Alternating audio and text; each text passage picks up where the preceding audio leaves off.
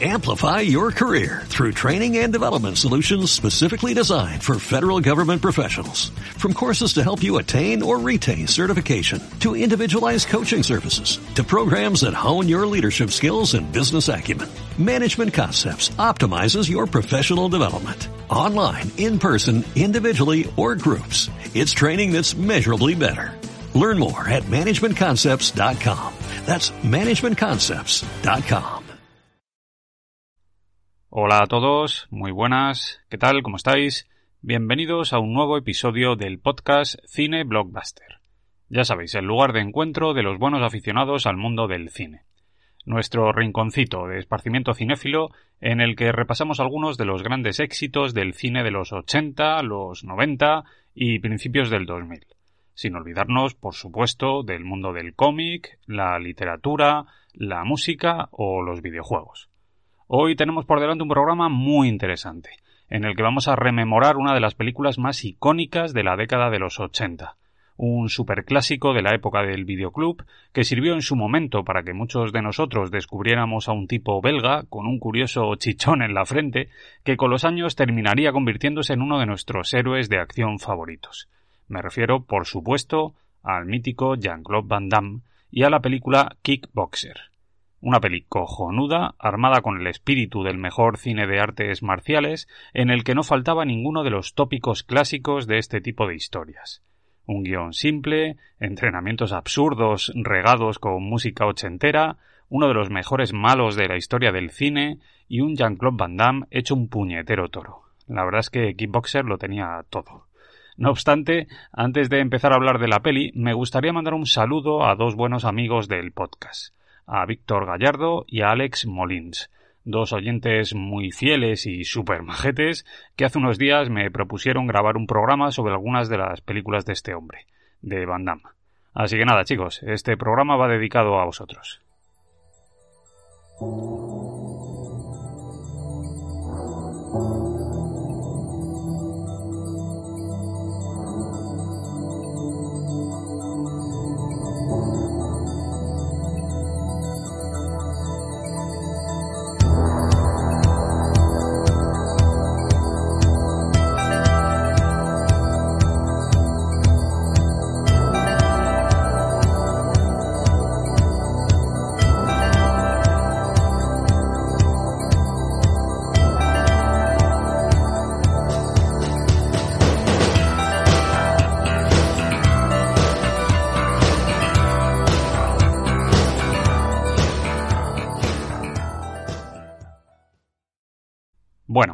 Como de costumbre, lo primero que voy a hacer es contextualizar un poco para que podamos hacernos una idea de cuál era el panorama cinematográfico en el año en el que se estrenó la peli de la que vamos a hablar hoy, en 1989.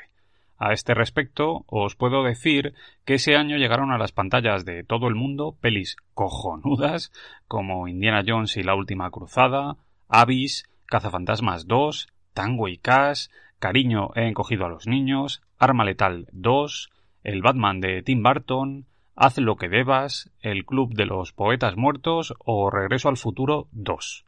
Mientras que en la ceremonia de los Oscars de ese año, la gran triunfadora fue Paseando a Miss Daisy, que ganó cuatro estatuillas, aunque también resultaron destacadas pelis como Tiempos de Gloria, Mi pie izquierdo, Cinema Paradiso o Nacido el 4 de julio.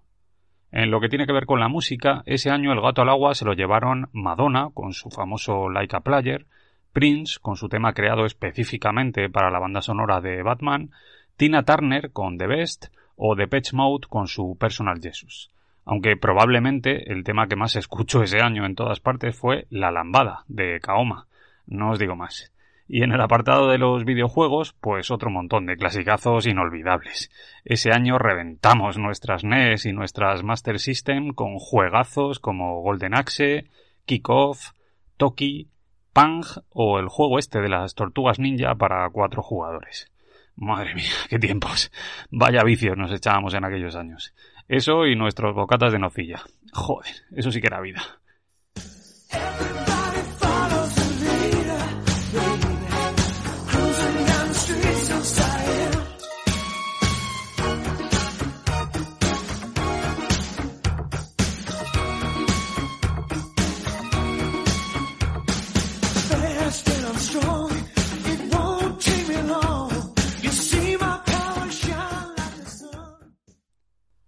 Vamos a meternos en harina, que aquí tenemos mucho material. Lo primero que voy a hacer es una breve sinopsis, así, para abrir boca, para que nos metamos de lleno con la peli. Todo comienza cuando Eric, que es un tipo que es campeón americano de kickboxing, decide viajar hasta Tailandia en busca de nuevos retos.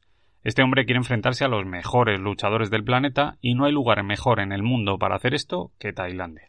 No obstante, antes de ir, al tipo ya le advierten de que las reglas allí son distintas. Al parecer las peleas son más agresivas y se hace un uso más peligroso de las rodillas y de los codos. Pero a Eric esto le da igual.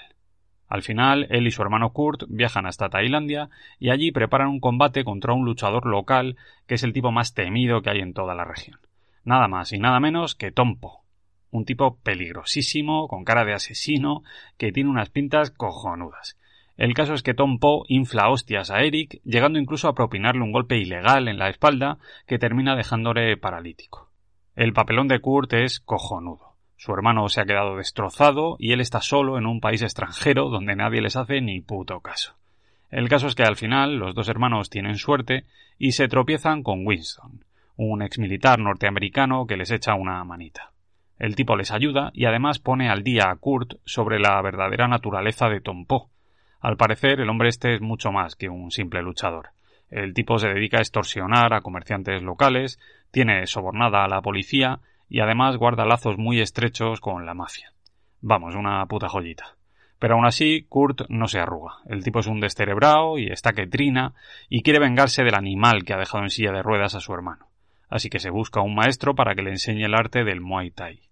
El elegido es un tipo llamado Xian Chou un viejo que vive en las montañas y que adiestra a Kurt no solo en el aspecto físico, sino también en la parte mental. Al final, Kurt termina enfrentándose a Tom Poe en una batalla mítica en la que recuperan un estilo tradicional que consiste en envolver las manos de los luchadores en cuerda de cáñamo que después cubren con resina. A continuación, sumergen sus manos en cuencos llenos de trozos de vidrio que se pegan a la resina y que convierten sus puños en armas mortales. Y ya está, a partir de aquí una batalla mítica que resulta súper espectacular.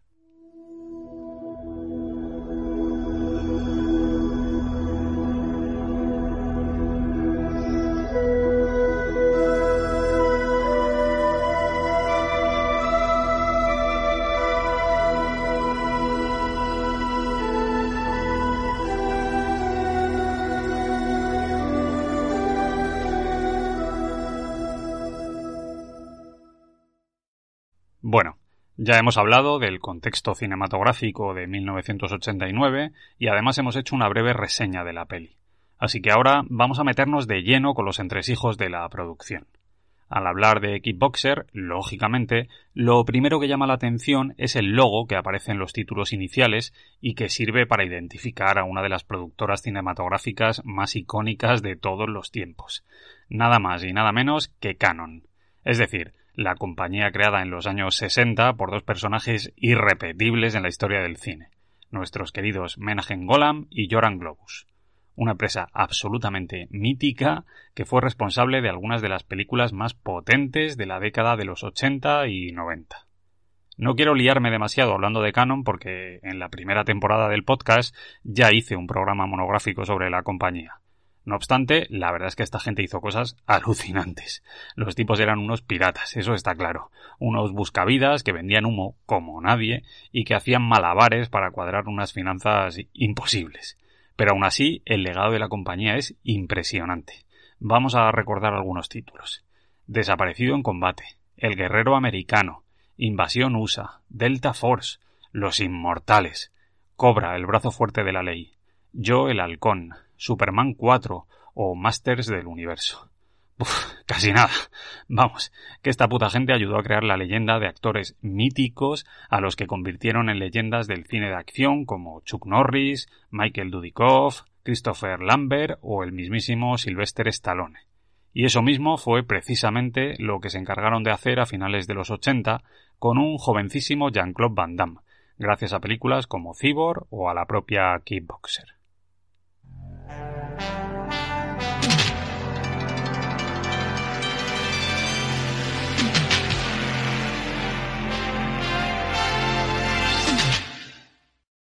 Como era habitual en la compañía, Canon empleaba directores casi desconocidos para la mayoría de sus películas.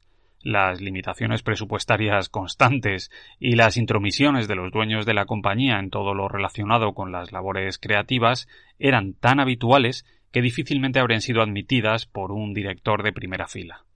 Y esto fue precisamente lo que ocurrió con Kickboxer, que fue filmada por dos directores con una carrera muy limitada en Hollywood.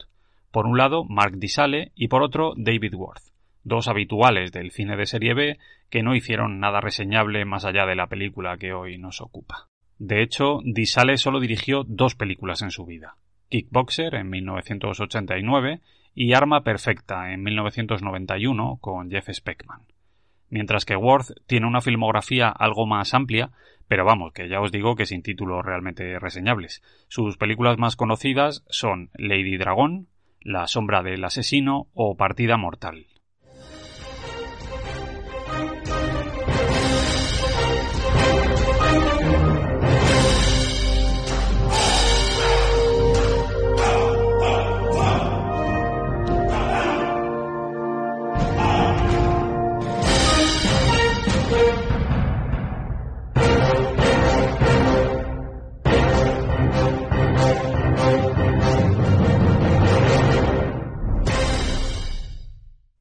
Con respecto al reparto de la cinta, lógicamente, el nombre que destaca por encima de todos los demás es el del mítico Jean-Claude Van Damme, un actor belga nacido en 1960 bajo el nombre de Jean-Claude Camille François Van Barenberg.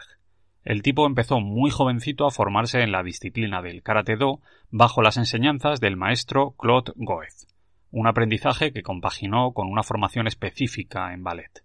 Además de eso, también se dedicó al culturismo y llegó a ser nombrado Mister Bélgica en 1978. El tipo tuvo una larga carrera deportiva plagada de éxitos. Compitió en full contact y en karate, llegando incluso a proclamarse campeón de Europa por equipos. También participó en competiciones individuales, logrando un importante reconocimiento. No obstante, decidió poner punto y final a su carrera deportiva en 1982 para dedicarse por entero al mundo del cine. Su primer nombre artístico fue Frank Cujo, nombre con el que llegó a firmar sus primeros trabajos. Sin embargo, su carrera cambió cuando conoció a otra leyenda. En este caso me refiero a Chuck Norris, el mitiquísimo actor y campeón del mundo con quien estuvo entrenando durante varios meses. Fue el propio Norris quien le consiguió a Van Damme sus primeros papeles. Hablamos de una época en la que este hombre todavía luchaba por hacerse un hueco en Hollywood y en la que aceptaba casi cualquier cosa, en este periodo llegaron dos de sus papeles más curiosos. Por un lado, el de villano en Retroceder nunca, a rendirse jamás, y por otro lado, el papel de monstruo en Predator, la peli de Schwarzenegger de 1987, en cuyo rodaje llegó a participar durante varias semanas, pero que finalmente abandonó debido a los problemas que suponía trabajar con aquel traje tan pesado. En fin, el caso es que, a partir de aquí, las cosas cambiaron radicalmente. En 1988, Van Damme logró su primer éxito como protagonista gracias a Contacto Sangriento, una peli de bajo presupuesto sobre un torneo clandestino de full contact en la que se enfrentaban los mejores luchadores del mundo. La peli funcionó muy bien y le reportó cierta fama. Después llegaría Cibor, su primera colaboración con Canon una peli que era en realidad una especie de refrito surgido a partir de lo que deberían haber sido dos de los proyectos más emblemáticos de la compañía, la secuela de Masters del Universo y la versión en imagen real de Spider-Man, dos pelis que en realidad nunca llegaron a ver la luz. Después, Kickboxer, probablemente la película más conocida de este periodo, la cinta que definitivamente le lanzó al estrellato y que convirtió a Van Damme en una estrella del cine de acción. A partir de aquí, el tipo tuvo unos años gloriosos. Lionheart, Doble Impacto y superproducciones míticas como Soldado Universal de Roland Emmerich, Blanco Humano, que fue la primera peli de John Woo en Estados Unidos, o Time Cop, la peli dirigida por Peter Hyam sobre viajes en el tiempo, que a mí me gusta mucho. Aunque indiscutiblemente el proyecto más potente y más llamativo de esta etapa fue Street Fighter, la última batalla la desastrosa versión del videojuego Street Fighter, dirigida por Steven de Sousa, que no tiene ningún sentido y que estuvo a punto de arruinar su carrera. Después de eso ya nada volvió a ser igual. Lo cierto es que todavía protagonizó alguna película potente, como Muerte Súbita, Al Límite del Riesgo, The Quest o Double Team, pero el público jamás volvió a devolverle su confianza. Y la verdad es que ninguna de estas películas funcionó realmente bien en taquilla. Después, pues nada, mucha película de serie B, secuelas innecesarias y solo algún proyecto salvable de vez en cuando, como una serie autobiográfica, la saga Kung Fu Panda, en la que presta su voz a uno de los personajes, y sobre todo Los Mercenarios 2, la peli de acción que reunió a la plana mayor de los héroes de acción de los 80 y en la que él interpretaba al villano. Podríamos mencionar muchas curiosidades relacionadas con Van Damme su adicción a la cocaína, la anécdota sobre su casi pelea con Steven Seagal en una fiesta con Stallone como testigo, sus problemas con el alcohol o los papeles que rechazó a lo largo de toda su carrera, que son de órdago. El tipo pudo haber sido el protagonista de pelis míticas como Speed, Cara a Cara, Los X-Men, Demolition Man, Hit, Hora Punta o Instinto Básico. Joder, menudo ojo tiene el Menda.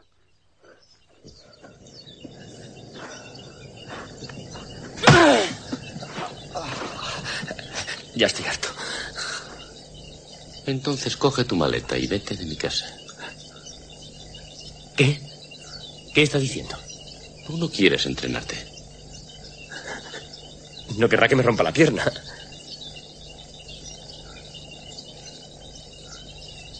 ¿Y tu hermano?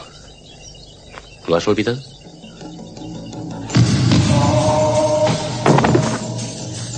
¿Quiere esto?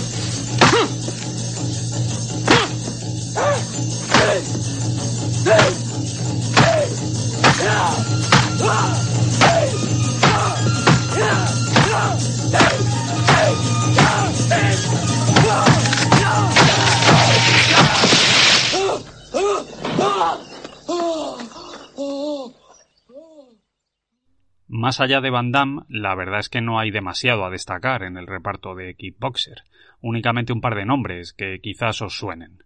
Por un lado, la presencia de Denis Alexio, el tipo que interpreta al hermano de Kurt en la peli, el luchador que recibe la paliza al principio y que se queda parapléjico.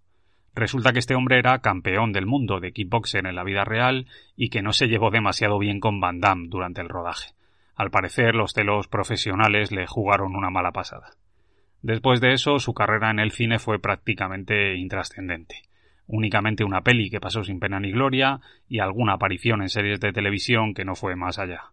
Poco más. Y para colmo después tuvo problemas legales bastante feos, con estafas y fraudes fiscales incluidos.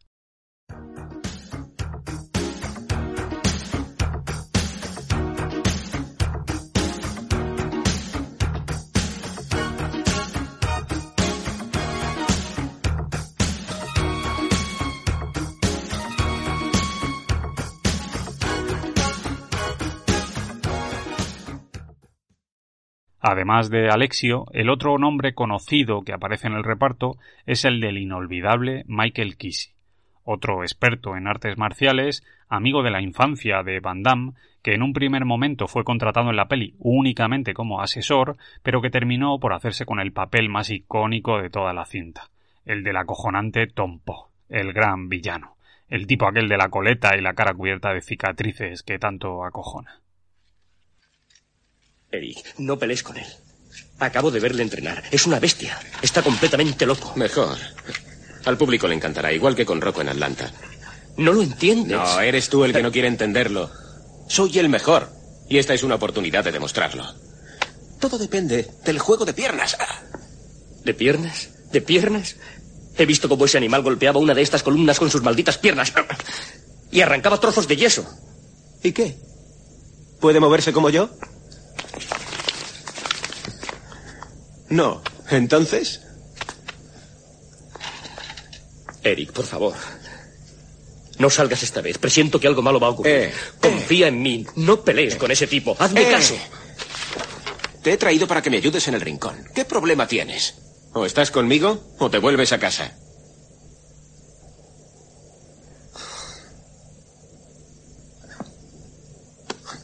Eh. Soy tu hermano mayor. Y voy a partirle en pedazos. Vamos. La película se estrenó el 8 de noviembre de 1989, en pleno fin de semana del Día del Trabajo. Y el éxito fue potentísimo. La peli costó solo 2,7 millones de dólares y terminó recaudando la friolera de 14 millones en Estados Unidos y 50 a nivel mundial. Además de eso, la película dio el pistoletazo de salida a una saga larguísima que ha tenido multitud de secuelas y de reboots encubiertos. Para empezar, Kickboxer 2 de 1991, Kickboxer 3, El arte de la guerra, de 1992, y Kickboxer 4, El agresor, de 1994, todas ellas protagonizadas por Sasha Mitchell. Después, Kickboxer 5, La revancha, de 1995, Kickboxer, Venganza, de 2016, y Kickboxer Contraataque, de 2018. Todas ellas, por cierto, bastante inferiores a la original.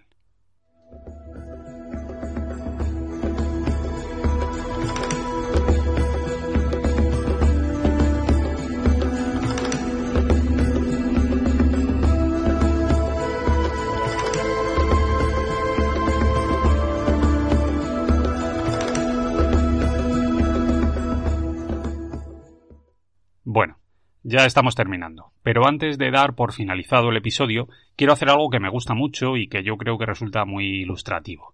Me refiero a mencionar las que, para mí, son las mejores escenas de la película. Esos momentos icónicos que han quedado grabados para siempre a fuego en nuestras retinas.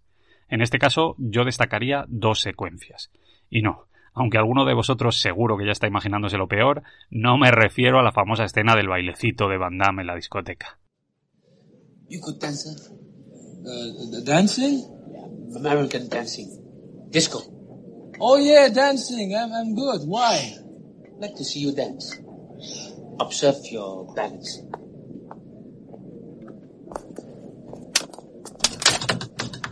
Here? Really?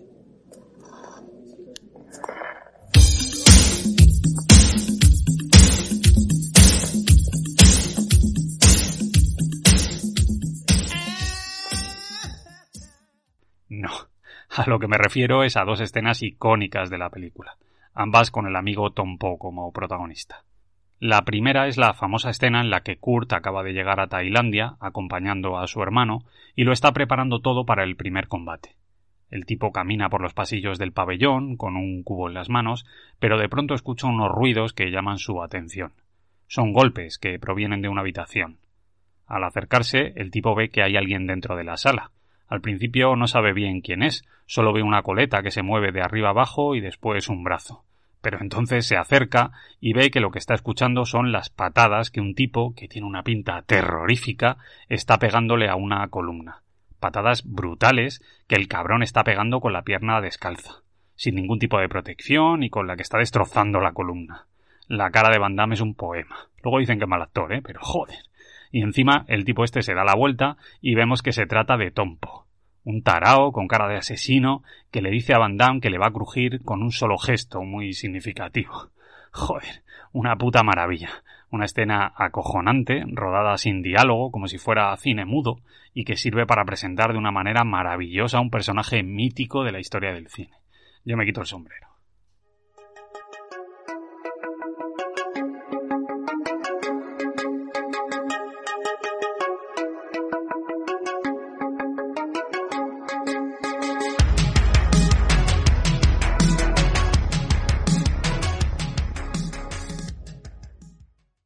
Y ya para acabar, por otro lado, tenemos otra escena mítica.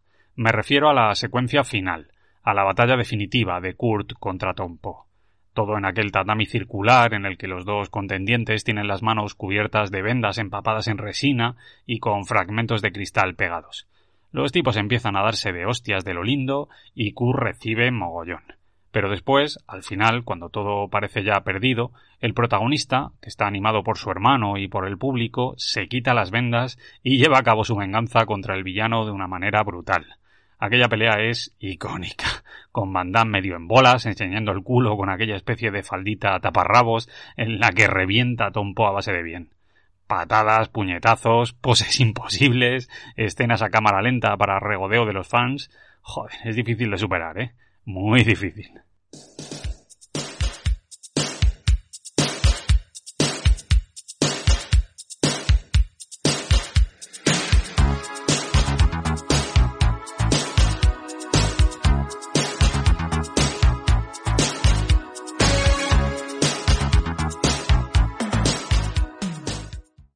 Y ya está. Por mi parte, hemos acabado. Con esto doy por finalizado el episodio de hoy. Ya sabéis, si os ha gustado el programa, podéis darle al like y también podéis seguir el podcast a través de iVoox, Spotify y el resto de plataformas. Incluso podéis seguirme en redes sociales, en Twitter y en Instagram. Espero vuestros comentarios. Un abrazo amigos, nos vemos muy pronto.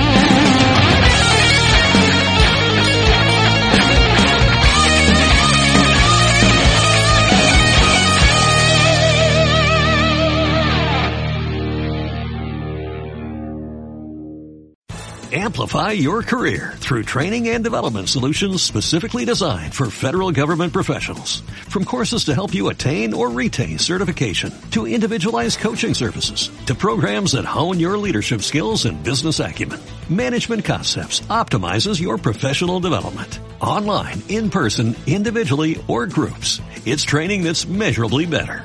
Learn more at managementconcepts.com. That's managementconcepts.com.